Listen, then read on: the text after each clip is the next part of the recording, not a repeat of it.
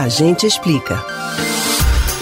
Se homenagens costumam chamar a atenção, Desta vez, a negativa de uma honraria foi que virou notícia. Em Vitória de Santo Antão, na zona da mata de Pernambuco, o título de cidadão do município deixou de ser concedido ao presidente da República, Jair Bolsonaro. O episódio repercutiu nas redes sociais, onde internautas se posicionaram contra e a favor da decisão da Câmara de Vereadores vitoriense. Mas você sabe o que é um título de cidadão? Sabe o que é preciso para que ele seja oferecido?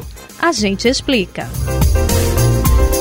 O título de cidadania, em geral, é o reconhecimento oficial da importância de uma pessoa para uma determinada localidade. A condecoração costuma descrever os benefícios prestados pelo homenageado ao local, sem buscar lucros, interesses pessoais ou profissionais. Quando o indivíduo não é nascido naquela terra, o título representa que ele foi adotado carinhosamente por aquele povo. No Brasil, as regras para oferecer a homenagem variam de acordo com cada estado ou cidade. Geralmente, o pedido parte de um parlamentar e é votado na Câmara de Deputados ou Vereadores. Em Pernambuco, a Resolução 728 de 2005 diz que o título honorífico de cidadão pernambucano pode ser conferido a toda pessoa física imbuída de elevado espírito público com relevantes serviços prestados ao Estado. No Recife,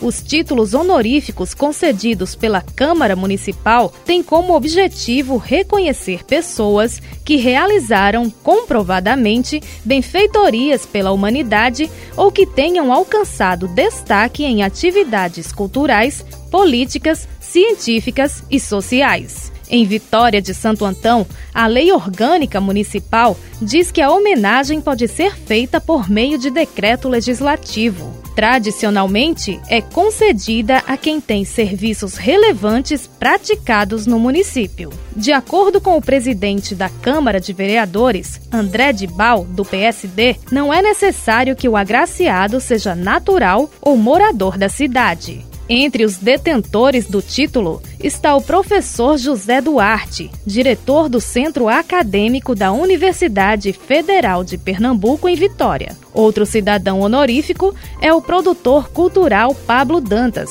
que atuou na formulação e aprovação da Lei Municipal de Auxílio à Cultura. Também é homenageado o médico Edivaldo Bione de Melo Júnior, que é natural do Recife, mas trabalha e mora em Vitória de Santo Antão há cerca de 30 anos. Na votação da proposta de conceder o título ao presidente da República, 13 vereadores se manifestaram contra e três a favor. Depois da repercussão do caso, a Câmara decidiu que vai criar uma lei específica colocando critérios mais objetivos para o deferimento da honraria.